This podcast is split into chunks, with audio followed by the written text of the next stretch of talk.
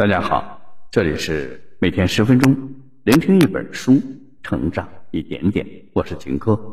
今天我要为大家分享的这本书是有关于个人成长的，名字叫《批判性思维》。批判性思维是一种高质量的思维方法，能助力我们走向成功的彼岸。批判性思维在美国风靡了三十余年，是一种十分有益的思维方法。而《批判性思维》一书正是该领域最成功的书籍之一。通过阅读这本书，我们能够掌握批判性思维的精髓，并在写作、沟通、应变和解决问题等方面受益匪浅。本书的作者为国际批判性思维运动的两位杰出领袖——理查德·保罗和琳达·艾尔德。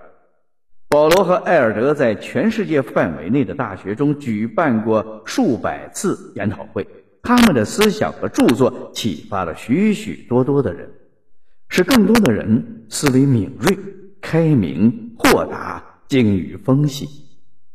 通过本书的聆听，你将获得以下三个层面的提升：一、批判性思维的历史；二、批判性思维是什么；三。如何练就批判性的思维？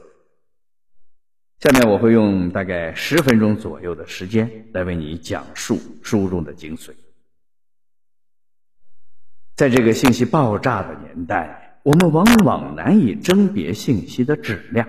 对于接触到的信息，我们常常不加思索的就收入囊中。如果长期处于这种状态之下，我们的思维能力会逐渐的退化。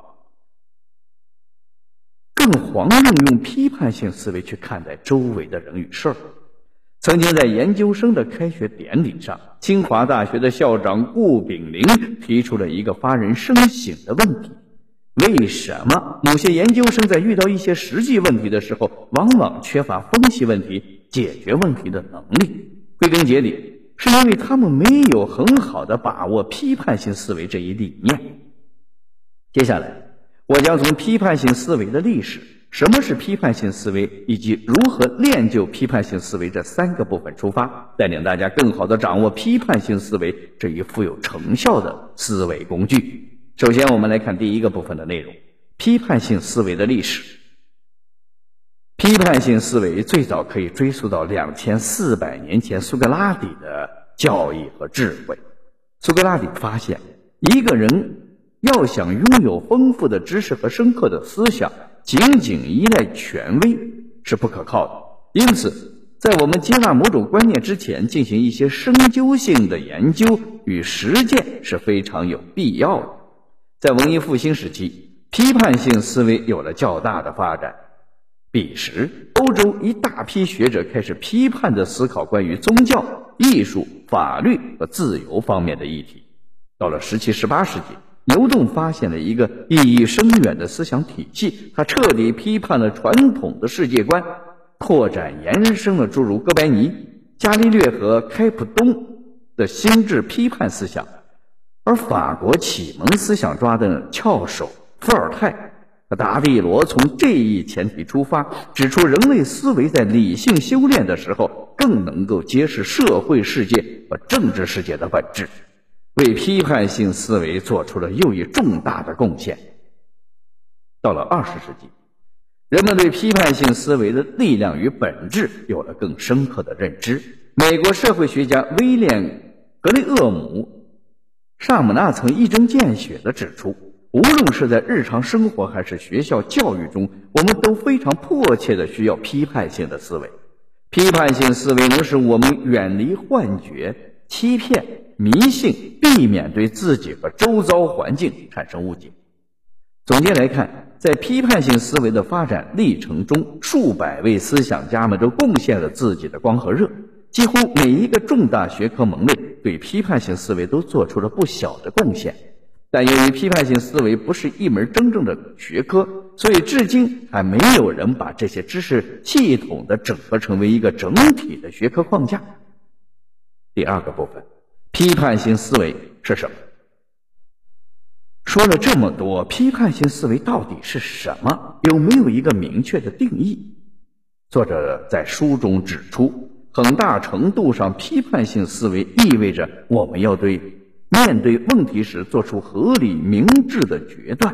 在提出问题进行研究的过程中，我们不仅要批判性的看待前人或他人的理论和方法，更要对自己既有的思维定势进行客观的审视与剖析。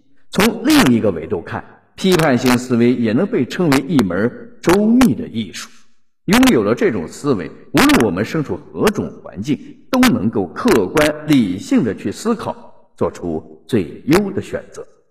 值得一提的是，在中国，有关批判性思维的教育还比较薄弱。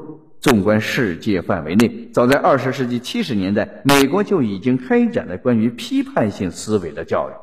举个例子，历史专业在美国是最受欢迎的本科专业之一，该专业的要求非常高，攻读该专业的学生要进行大量的阅读与写作任务。但正是这个不易通过的专业，体现出了批判性思维的培养能力。具体来看，历史专业需要学生进行批判性的阅读、批判性的思考与评估，以及有说服力的表达。有统计数据显示，美国历史专业毕业的平均收入要超过许多热门专业的收入，比如经济学、心理学。计算机专业，而这一切和历史专业学生经年累月培养的批判性思维密不可分。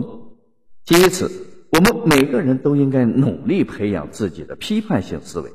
将来，不论你身处何方，面临何种问题，你若富有思维的技巧，能用更独到的视觉去看待问题，那么你就会胜人一筹。第三个部分，如何练就批判性的思维？想提升思维质量，并非一朝一夕可为。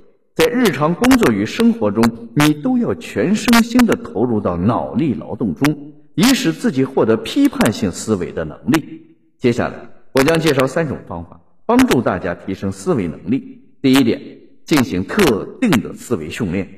何为特定的思维训练？在某种程度上，你需要学习如何让自己的头脑做运动。就如同娴熟的运动员通过反复训练来掌握运动技能一样。举个例子，如果你想把网球打得更好，那么最佳途径就是观摩那些杰出网球选手打球的录像，然后将他们打球的方式与自身做比较，研究他们的动作，以弄明白自己应该在何处多花点功夫，何处少花点功夫。你需要经过一轮又一轮的练习与反馈，才能提升你对这门技艺的认知。练习思维的过程也是一样的。尽管绝大多数的思考过程都是不可见的，但其精髓也在于坚持不懈的反复练习，并找到重点。如果你想成为一个具有较强思考能力的人，你从现在开始就要把思维工作提上日程，日复一日的进行练习。第二点。对自己的思维吹毛求疵，在锻炼批判性思维的过程中，最重要的一件事儿就是对我们自身的思维吹毛求疵。